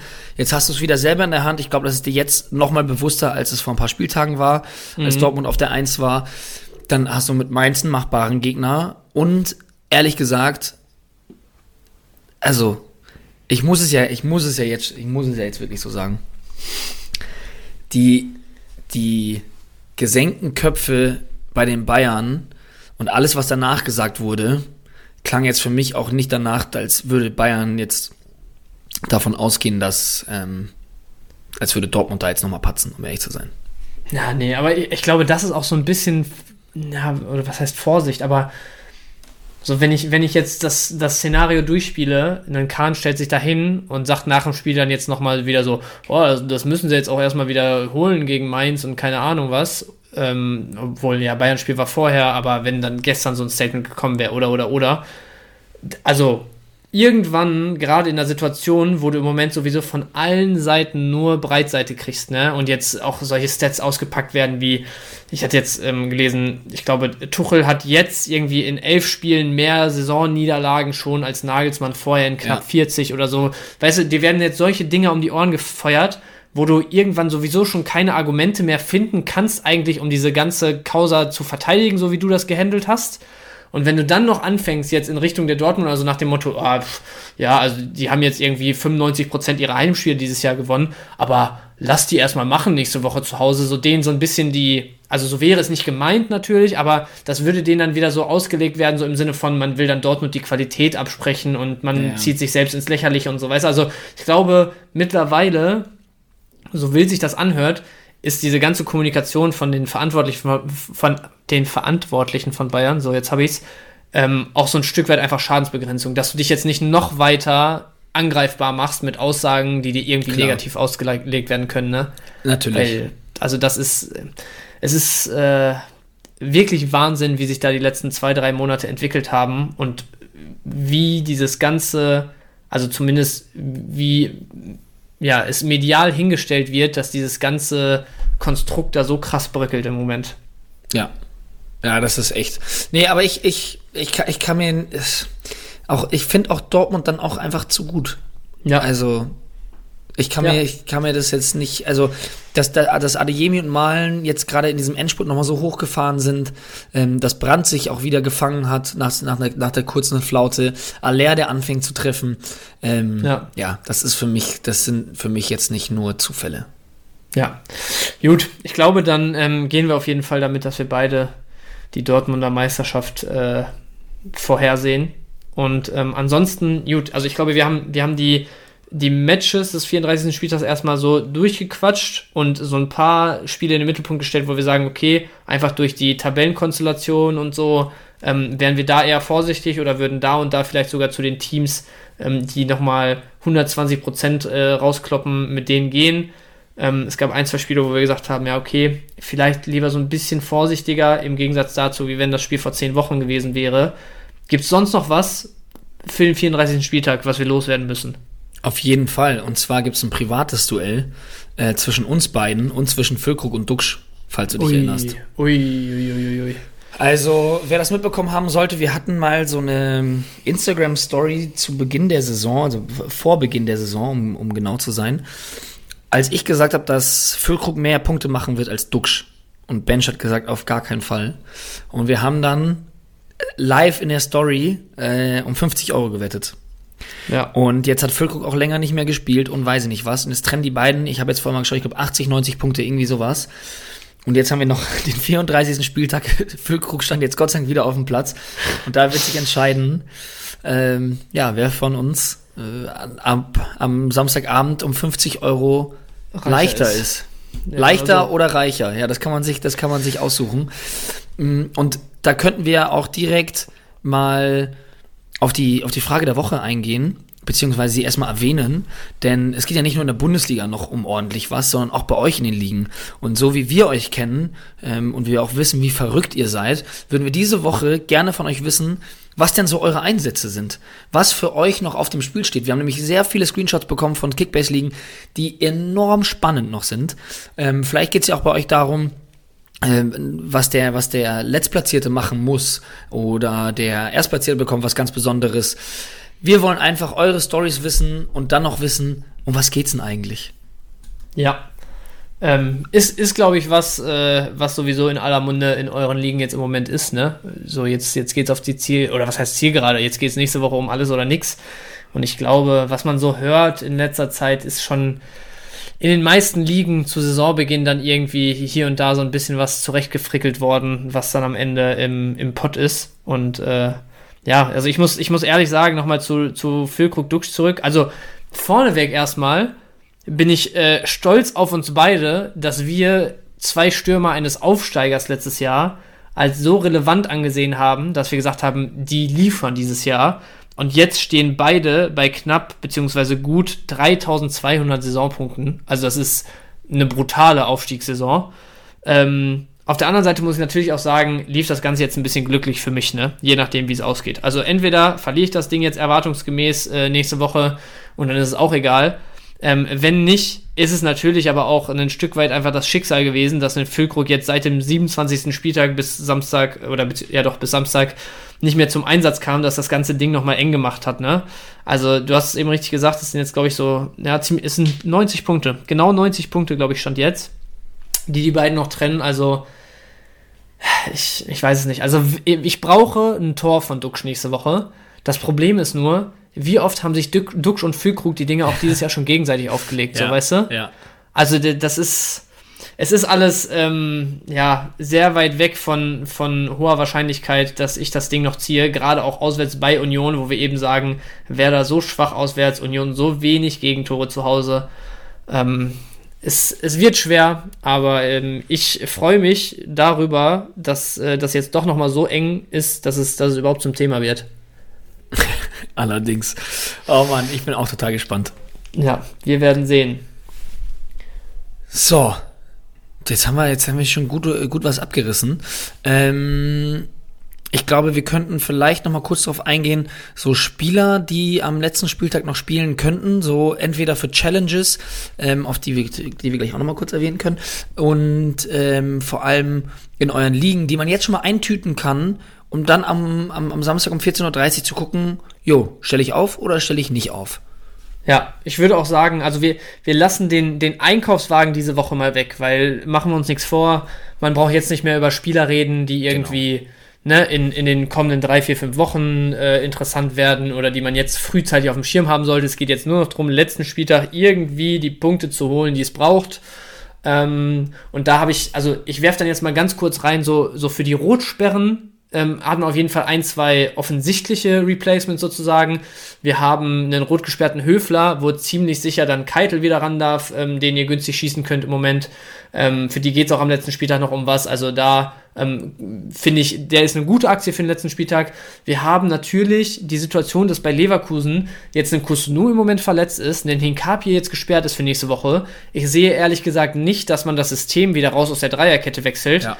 A, weil es einfach funktioniert. B, weil ein Bakker und ein ähm, Frimpong gerade im Gespann zu offensiv sind, um eine solide Viererkette damit zu stellen.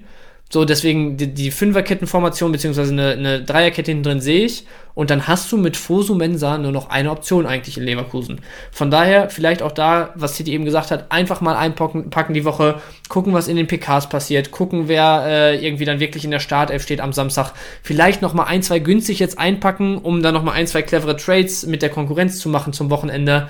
Ähm, genau. Und ansonsten wenn ich mir den Spieltag, wie gesagt, von eben einmal angucke, wo wir gesagt hatten, Hertha wird vielleicht einfach schon mit Blick auf die nächste Saison ein bisschen rumprobieren.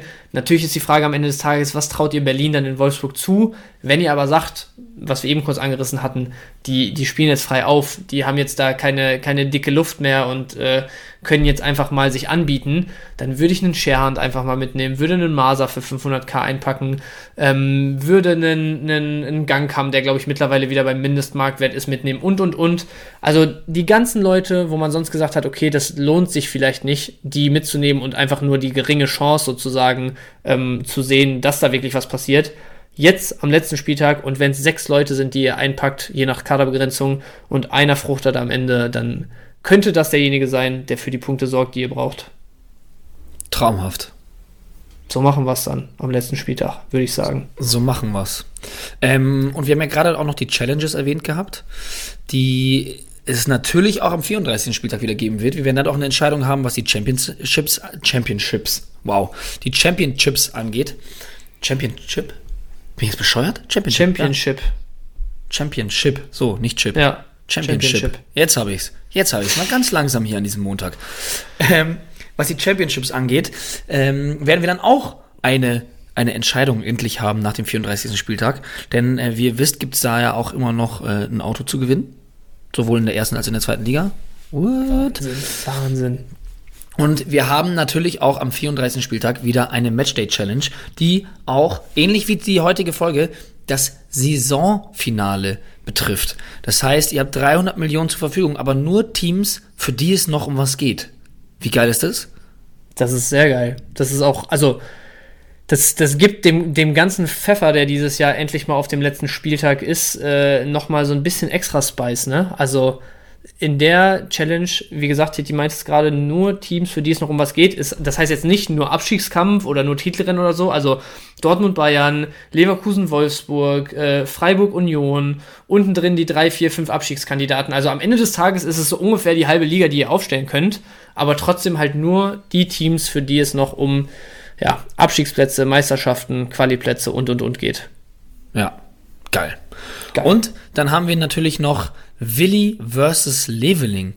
Das bedeutet, Niklas Wilson Sommer hat eine eigene Challenge noch gegen Jamie Leveling, der ja bekanntlich bei Union Berlin spielt. Ähm, ich bin mir jetzt noch nicht ganz sicher, ob die jetzt zum aktuellen Zeitpunkt schon online sein wird. Wenn es dann aber der Fall sein sollte, werdet ihr den Link dafür auch in den Show Notes finden. Das ist ja ganz klar.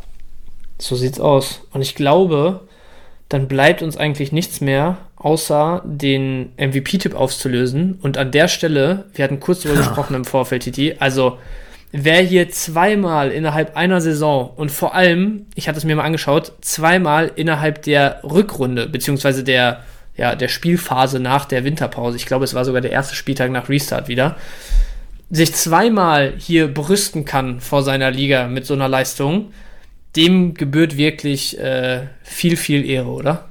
Allerdings. Miguel hat es nämlich zum zweiten Mal geschafft, den MVP richtig zu tippen in Form von Kramaric und hat es davor schon mit Skiri gemacht. Also wir reden hier jetzt nicht von von äh, Gnabris, von Bellinghams, von Brands dieser Welt. Nein, die Rede ist von Kramaric und Skiri, die, also Kramaric hätte ich nicht erwartet. Äh, vor allem, wenn ich gerade noch mal so drüber nachdenke, also Skiri war, glaube ich, dann gegen, gegen Bremen, dieses 7-1 oder was das war, ähm, wo wir auch unterwegs waren, ja. Stichwort äh, Tour, was du eben schon angerissen hast, ähm, ganz am Anfang. Aber wenn du einmal mit Skiri und einmal mit Kramaric richtig liegst, dann ist das ja noch nicht mal so ein so ein Fan-Thema von wegen, ich tippe einfach immer den, den ich gerade bei meinem Lieblingsverein ja. äh, oben sehe, sondern dann ist das ja wirklich mit Sinn und Verstand einfach auf die Jungs gegangen, die dieses Jahr jetzt, also du sagst es, das sind keine Gnabris, das sind keine Musialas, keine Bellinghams und Schlag mich tot. Das sind einfach wirklich mit Sinn und Verstand dahinter Underdog-Tipps, womit du zweimal die Saison hier oben landest. So von geil. zig, hundert Kommentaren. Also, ja, es, es ist Wahnsinn. Mehr möchte ich dazu nicht sagen. Ja, und damit, bevor es zu Miguel in die Sprachnachricht reingeht, möchten äh, wir uns natürlich bedanken fürs Zuhören. Ähm, schreibt uns gerne zur Frage der Woche, ich hatte es vorhin nicht erwähnt, bei Discord. Also wir werden den Discord-Link natürlich auch noch in die Show Notes reinpacken.